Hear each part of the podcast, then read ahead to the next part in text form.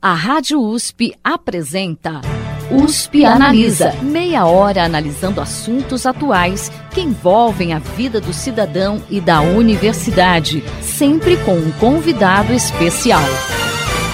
USP Analisa.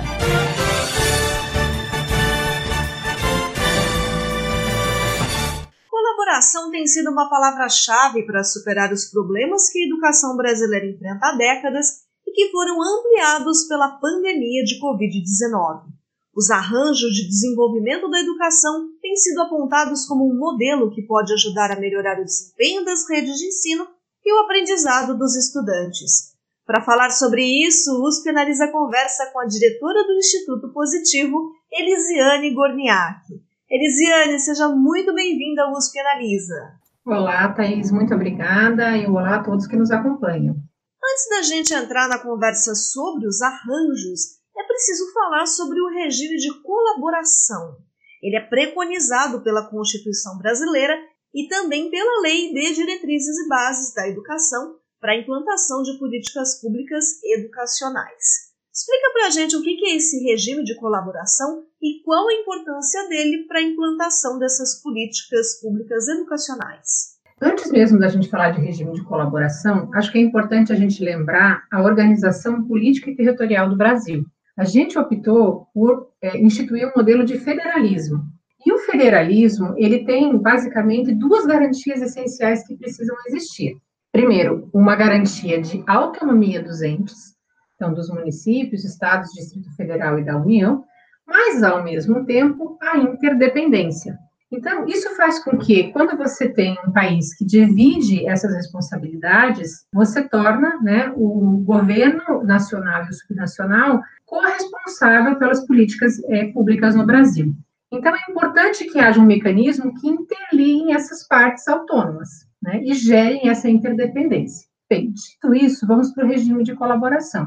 Ele é um termo exclusivo da política educacional, e ele foi colocado na nossa Constituição e também colocado na LDB, como você bem colocou, justamente para garantir que haja uma interligação entre os sistemas de ensino, para que haja uma é, organização e uma consecução das políticas educacionais. Então, eu vou te dar um exemplo. Quando o governo federal, por exemplo, lança um programa de alfabetização, que é papel dele fazer esse, esse trabalho de assessoria às demais redes, cada rede tem uma peculiaridade. Né? Então, tem umas que podem ter acesso à internet, outras não, ter profissionais que ajudem os professores, outras não.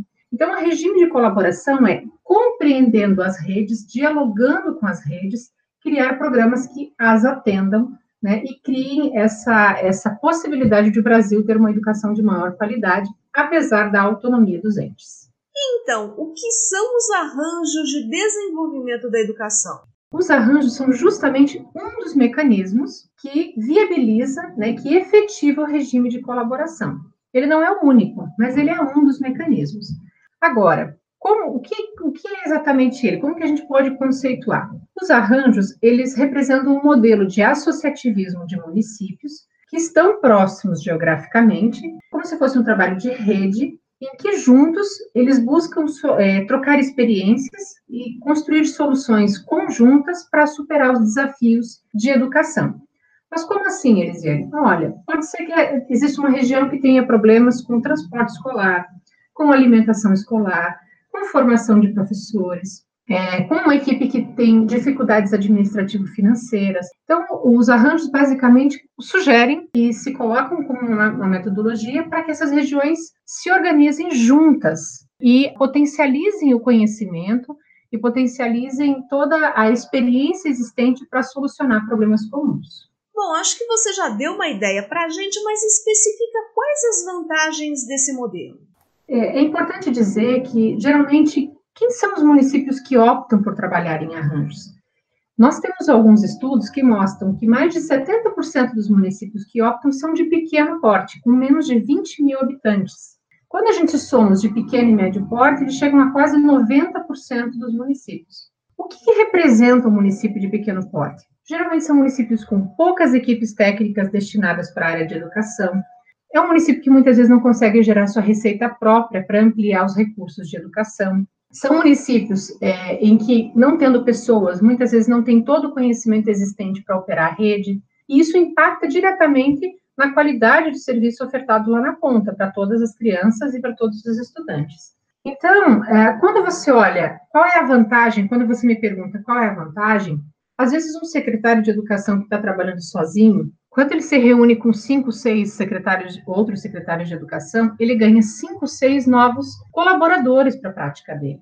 Fora que nos arranjos, geralmente você não tem só dirigentes municipais, você tem as equipes técnicas das secretarias. Então, você ganha um time de consultoria para o teu trabalho. Né? Então, é, que, quais são as principais vantagens de forma direta? Potencializa a aprendizagem, o ganho de informação, a velocidade do conhecimento que é gerado naquela região e a possibilidade de implementar programas comuns em que uma região acessória outra que tem mais é, desafios faz com que a oferta e a provisão da educação sejam melhoradas ao longo do tempo. E como que se dá a implantação desses arranjos? O que, que os municípios precisam fazer? Eu achei interessante que você falou sobre os municípios de pequeno e de médio porte. Tem alguma diferença de implantação em cada um deles? A última resolução que foi aprovada do Conselho Nacional de Educação, que foi em dezembro de 2020, ela inclusive traz as diretrizes operacionais. Como que deve ser a criação e a implementação de um arranjo? tanto do ponto de vista da qualidade, ou seja, como que pode proporcionar melhores resultados, quanto do ponto de vista normativo e legal, né, para que os municípios se mantenham dentro da legalidade. Geralmente, como que eles iniciam? É, eles iniciam com um diagnóstico territorial, que é super importante, porque cada rede conhece muito a sua infraestrutura, a sua realidade, os seus dados. Mas quando você se associa ao grupo e você vai ter um olhar territorial, você começa a entender quais são as fragilidades comuns e as potencialidades comuns. Então, geralmente, o primeiro passo é fazer esse diagnóstico.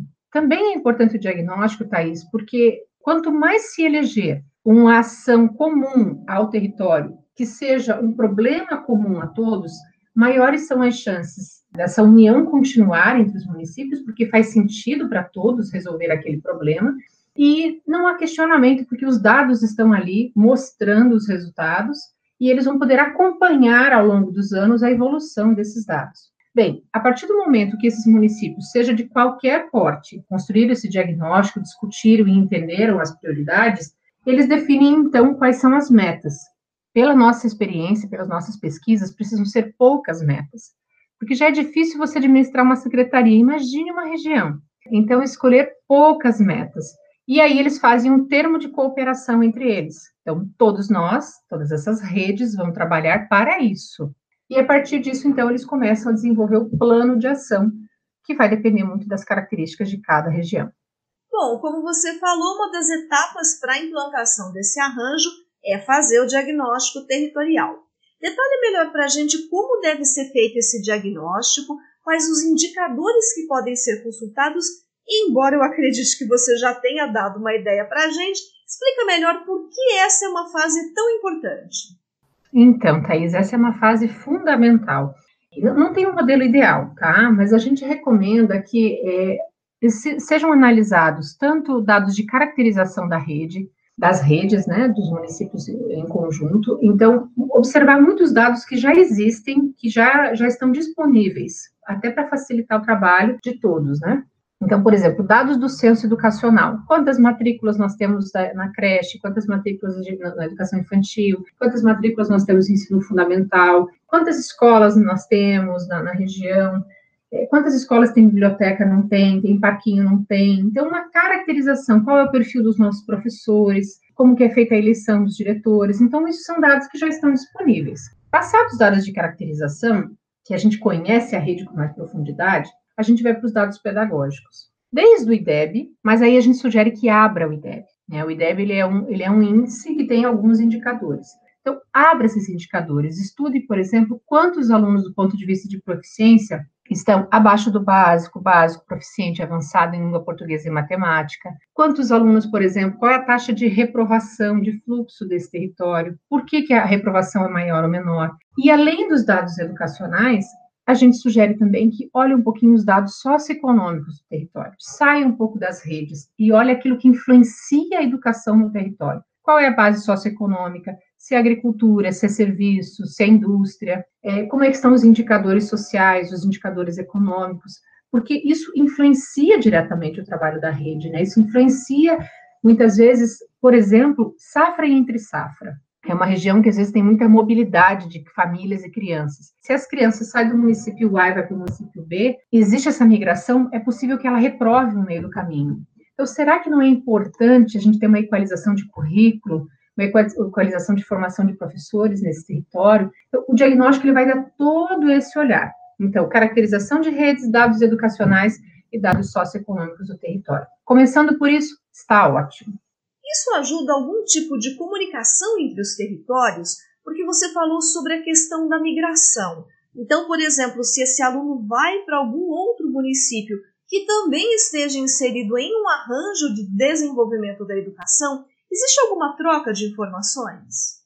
Exatamente. Quando o diagnóstico ele é realizado, e a gente sugere que, assim, ou alguém da, de alguma das redes se, se debruce para poder produzi-lo, ou convide uma instituição de ensino superior que tenha esse conhecimento, e, num primeiro momento, esse diagnóstico seja estudado por todos, compreendido pelas, pelos dirigentes municipais e pelas equipes das secretarias, né? Porque a partir disso você consegue entender aquilo que são dificuldades da sua rede e aquilo que são dificuldades do território. E aquilo que muitas vezes você não vai conseguir resolver sozinho. Então, o diagnóstico, além de ele produzir uma forte comunicação e um forte entendimento da região em relação aos fenômenos que interferem é, nos seus resultados, eles também provocam uma reflexão que é a mais importante, e é a seguinte: o que é que nós só vamos conseguir ter bons resultados se trabalharmos em conjunto? Talvez eu não tenha equipe, talvez eu não tenha conhecimento, talvez eu não tenha recursos, mas eu tenho esse grupo aqui que pode me apoiar e eu posso buscar apoio também de outras instituições, Ministério da Educação, Undime, Secretaria Estadual de Educação, alguma instituição superior de ensino superior, alguma instituição do Sistema S. Quem é que pode me ajudar? E aí pensando nesse conjunto, né, com quem eu consigo contar para trabalhar e resolver essas minhas dificuldades.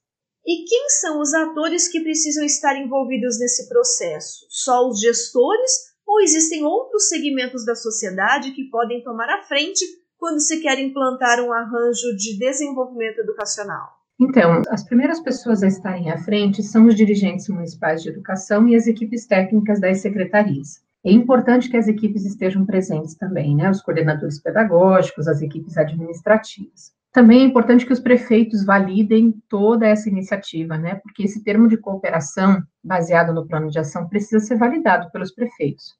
E aí, dependendo do foco que vai ser dado nesse planejamento, nesse, que esse diagnóstico apontou e as metas do território, é, novas equipes se integram. Então, é, por exemplo, quando o território quer resolver um problema administrativo financeiro, geralmente eles recorrem e chamam para o grupo secretários da área de finanças, secretários da área da administração, contadores públicos. Quando uh, vai para uma outra linha, por exemplo, a pedagógica, precisa envolver os professores, os coordenadores pedagógicos. Então, é, quando é um problema de, por exemplo, reprovação, é, eles geralmente chamam os conselhos tutelares, os conselhos municipais de educação. Então, depende muito, é, Thais, de qual é o foco que vai ser dado para esse trabalho territorial. É, mas também há uma outra possibilidade. Na própria homologação é, pelo Ministério da Educação dos arranjos, fica claro que esse é um trabalho de rede, não só da rede da escola, mas um trabalho de rede com a sociedade. Nós temos exemplos, Thaís, de, de, redes que fizeram programas grandes de formação de professor, mas a região não comporta muitas vezes espaços físicos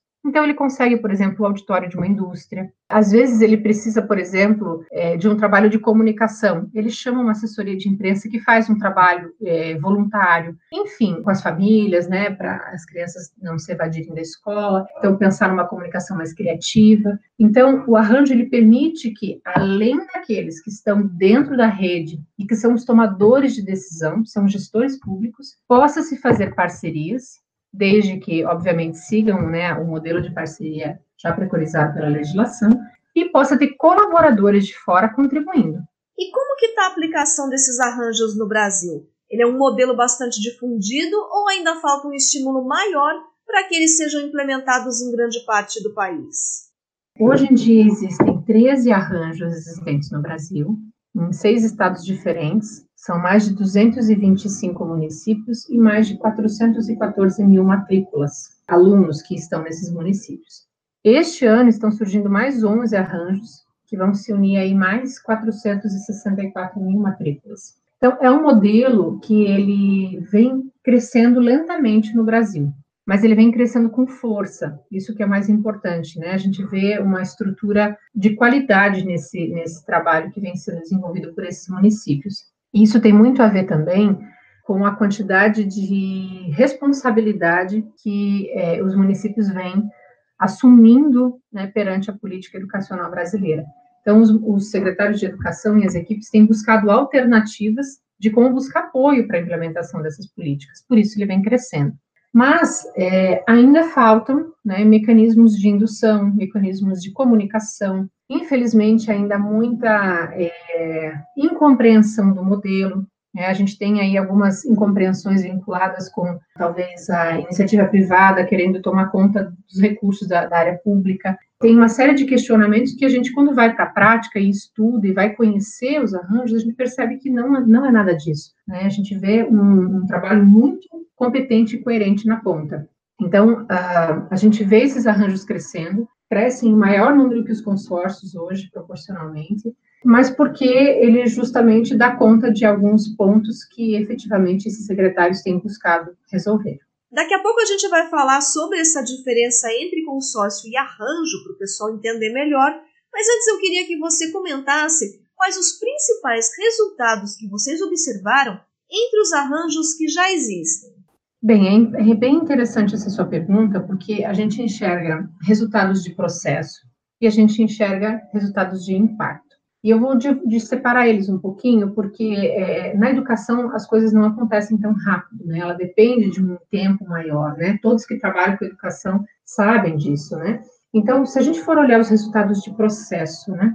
A gente tem, por exemplo, arranjos que conseguiram, por exemplo, resolver problemas de financiamento escolas que trocaram entre si, diretores de escolas que começaram a aprender como a trabalhar, por exemplo, com recursos do programa Dinheiro Direto na Escola, que é um programa federal, e resolvendo os problemas do passado, entendendo como é que funciona o programa, e hoje praticamente 100% dessas redes recebem recursos, melhoram bibliotecas, melhoram parquinhos, melhoram infraestrutura, o parque tecnológico da escola.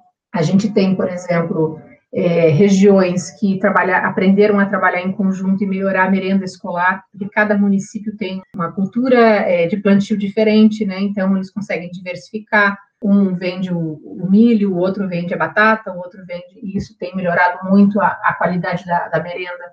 A gente tem, por exemplo, outros territórios que estão é, trabalhando muito com a equalização de currículo, então revisão de currículo, ou implementação, por exemplo, de planos de cargos e salários implementação de um terço de hora atividade, que é uma, uma lei que os municípios precisam cumprir, a maioria não consegue cumprir. E aí, quando a gente olha do ponto de vista é, do resultado de impacto, já são aqueles municípios que estão há mais tempo trabalhando em conjunto, tem dado tempo de gerar esse impacto. Então, a gente tem, por exemplo, municípios que estão conseguindo reduzir a reprovação muito fortemente, né, implementando programas conjuntos de formação de professores e de trabalho com as famílias, evitando a multirepetência. Nós temos, por exemplo, um arranjo na Bahia que 100% dos municípios, apesar de serem pequenos e com muitas dificuldades financeiras, 100% deles alcançaram a meta do IDEB, 80% deles superaram a meta do IDEB, quando no Brasil apenas 58 conseguiram.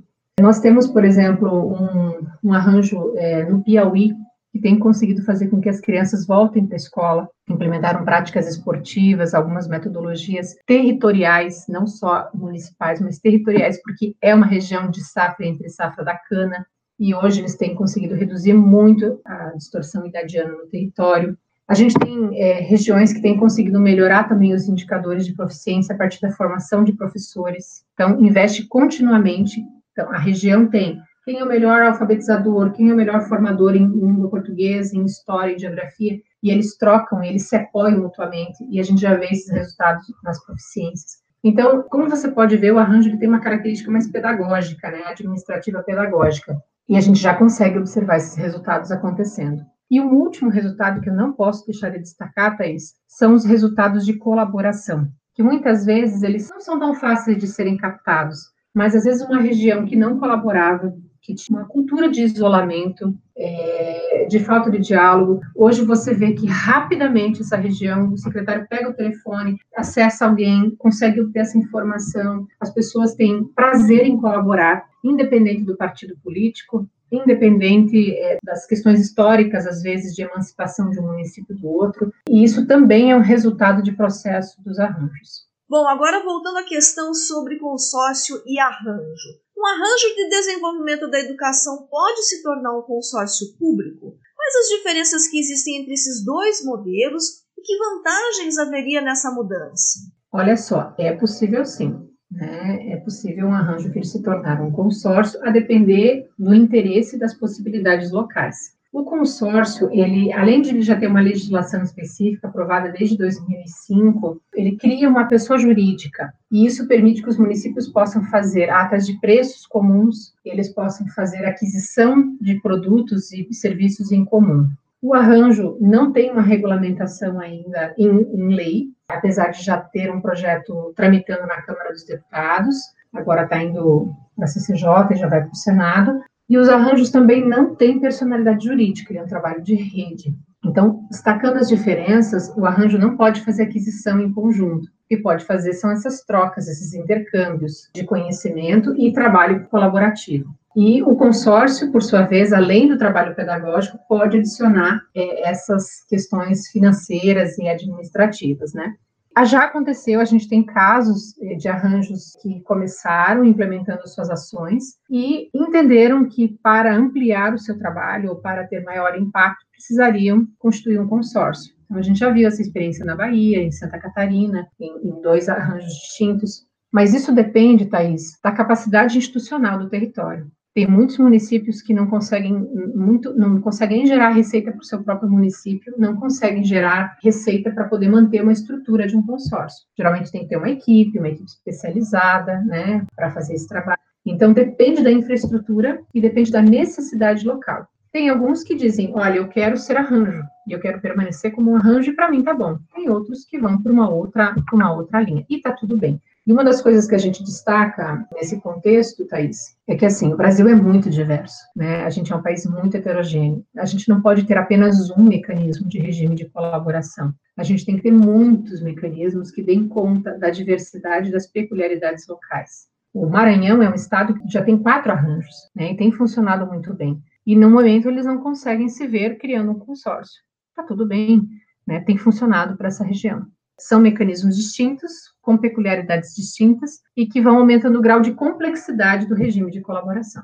Perfeito, Elisiane. E pensando no contexto pós-pandemia, de que forma os arranjos favorecem a superação das dificuldades de aprendizagem que foram trazidas por ela? Pois bem, Thais, a gente acompanhou isso bem de perto, né, é, estudando e analisando como os municípios se comportaram trabalhando em conjunto, né. Tanto o contexto da pandemia como o pós-pandemia que você perguntou, eles é, trazem camadas de complexidade para a gestão pública. São muitas mudanças, como vocês sabem, na área pública tudo precisa ser normatizado e regulamentado. Você ter equipes que rapidamente compreendam o fenômeno, transformem isso num projeto, numa ação, numa política, numa decisão e normatize isso. E aí vai, vem o, o desafio da execução. Com a pandemia, o que a gente observou é que os municípios que estão organizados em colaboração, eles conseguem resolver as dificuldades e as dúvidas muito mais rápido, porque eles têm um, grupo de assessores e às vezes conseguem atrair mais rápido pessoas de fora que são especialistas ou que conhecem de determinados temas que são importantes ou que têm informações que a região não tem, que não sabe implementar. Então, hoje, por exemplo, a gente vê regiões como no Rio Grande do Sul, que tem um arranjo que tem trocado muito sobre ações de ensino híbrido, então, metodologias de trabalho ativo, avaliação, avaliação é um desafio para quem trabalha com ensino à distância, né, o ensino híbrido, estratégias, por exemplo, para não perder as crianças, né, para que a gente tenha uma busca ativa dentro das secretarias, alimentação escolar, transporte, formação de professores nesse contexto, pagamento de professores, contratação de equipes, que muitas vezes você precisa aumentar a quantidade de profissionais para você poder trabalhar o presencial e o à distância.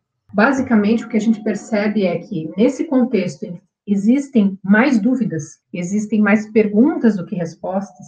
os municípios que estão trabalhando em conjunto conseguem rapidamente se ajudar, se apoiar, emprestar decretos, trocar informações, entender o contexto, aplicar a sua realidade, e isso faz com que o aluno, o estudante, a família seja muito mais rapidamente atendido a rede esteja muito mais rapidamente preparada para que aquele aluno possa receber uma educação mais estruturada, de melhor qualidade, com mais informação, né? Isso é fundamental para que a gente não perca mais alunos, para que os alunos continuem entusiasmados, né, querendo ir para a escola, querendo estudar. E os nossos professores também têm uma assessoria que merecem para que possam é, executar da melhor forma o seu trabalho. Então, no contexto pós-pandemia, a colaboração ela, se, ela precisa se intensificar. Aonde a gente viu isso se intensificando, a gente vê melhores resultados. Aonde a gente viu o, o isolamento predominando, ele pode trazer mais e mais dificuldades. E aí eu queria adicionar um ponto, é, Thaís, se você me permitir. Eu havia comentado que a gente percebe que os municípios têm assumido cada vez mais e mais responsabilidades do ponto de vista da política educacional. E eu vou trazer alguns exemplos aqui. Por exemplo, a, o Brasil aprovou a nova lei do ensino médio para ser mais atrativo, que a gente tenha melhor qualidade, e aprovou os percursos formativos. Então, hoje o aluno pode né, buscar, ah, eu quero entender mais sobre área de exatas, biológicas, línguas, só que um município pequeno, que às vezes tem cinco, seis escolas, não consegue ofertar todos esses percursos formativos. E ainda mais no contexto pós-pandemia, que o ensino híbrido veio para ficar. Como que eu tenho uma equipe especializada? Então, ah, nessa própria regulamentação do Conselho Nacional, que foi aprovada em dezembro do ano passado e homologada agora pelo Ministério da Educação, ela sugere que os municípios trabalhem em conjunto e cada um pode oferecer se especializar no percurso formativo. Uma outra questão, por exemplo, é a educação é, de pessoas com deficiência, de crianças com deficiência. Às vezes, um município pequeno não consegue ter uma equipe multidisciplinar, uma escola bem equipada, para promover todos os estímulos que a criança precisa. Agora, se um território se une, constrói uma escola e todos se beneficiam é, desse espaço, fica mais barato e fica também muitas vezes um, serviço melhor entregue a essas crianças e essas famílias, promovendo o melhor desenvolvimento é, interdisciplinar dessas crianças. Então, pensar em regime de colaboração, pensar educação em regime de colaboração, tem sido fundamental. E a gente vê essa agenda ganhando espaço no Brasil. A gente vê novas legislações vindo aí, a gente tem uma discussão de Plano Nacional de Educação, a gente tem essa legislação dos arranjos, e a gente vê uma série de normatizações acontecendo. E, de fato, elas precisam acontecer. Esse é um tema que precisa ganhar força, ser mais estudado e é, na ponta para que a gente possa aprender com essas experiências, né? E evitar as narrativas que muitas vezes vão na contramão de todo esse esforço que os nossos dirigentes municipais têm feito e as equipes de educação Brasil afora. E para finalizar o nosso programa, Elisiane, quais são, na sua opinião, as perspectivas para os arranjos de desenvolvimento da educação? Você acredita que pode haver uma maior adesão a esse modelo no cenário pós-pandemia? Com certeza. Eu acho que por todos esses pontos trazidos, a gente já vê esse movimento acontecendo com esse crescimento. E esse movimento ele advém de acho que duas forças. Uma primeira força que é essa maior responsabilização dos municípios e a outra força é que a necessidade aliada à comunicação, ou seja, as pessoas conhecendo mais o mecanismo, tem feito com que esses secretários de educação conheçam os arranjos. A gente costuma dizer, pela nossa experiência viajando pelo Brasil, que o maior inimigo para ampliar o número de arranjos no Brasil é o desconhecimento. Quando as pessoas conhecem o modelo e passam a entender a possibilidade local e territorial de implementá-lo e observar quão seguro do ponto de vista normativo ele, ele está, embasado, como você falou, Constituição, LDB, Plano Nacional de Educação, ele vem ampliando essa, essa possibilidade de, de criar novos arranjos no Brasil. E depois, consórcios também. Bacana, Elisiane. Bom, a gente espera que esse programa ajude a esclarecer as pessoas a respeito desse importante modelo que pode ajudar muito os municípios. O USP Analisa de hoje fica por aqui. Até a próxima semana. Você ouviu USP Analisa, um programa da Rádio USP Ribeirão em parceria com o IEA, Instituto de Estudos Avançados Polo Ribeirão Preto. Produção do Serviço de Comunicação Social da USP e do IEA. Coordenação Rosimeire Talamone. Apresentação Thaís Cardoso.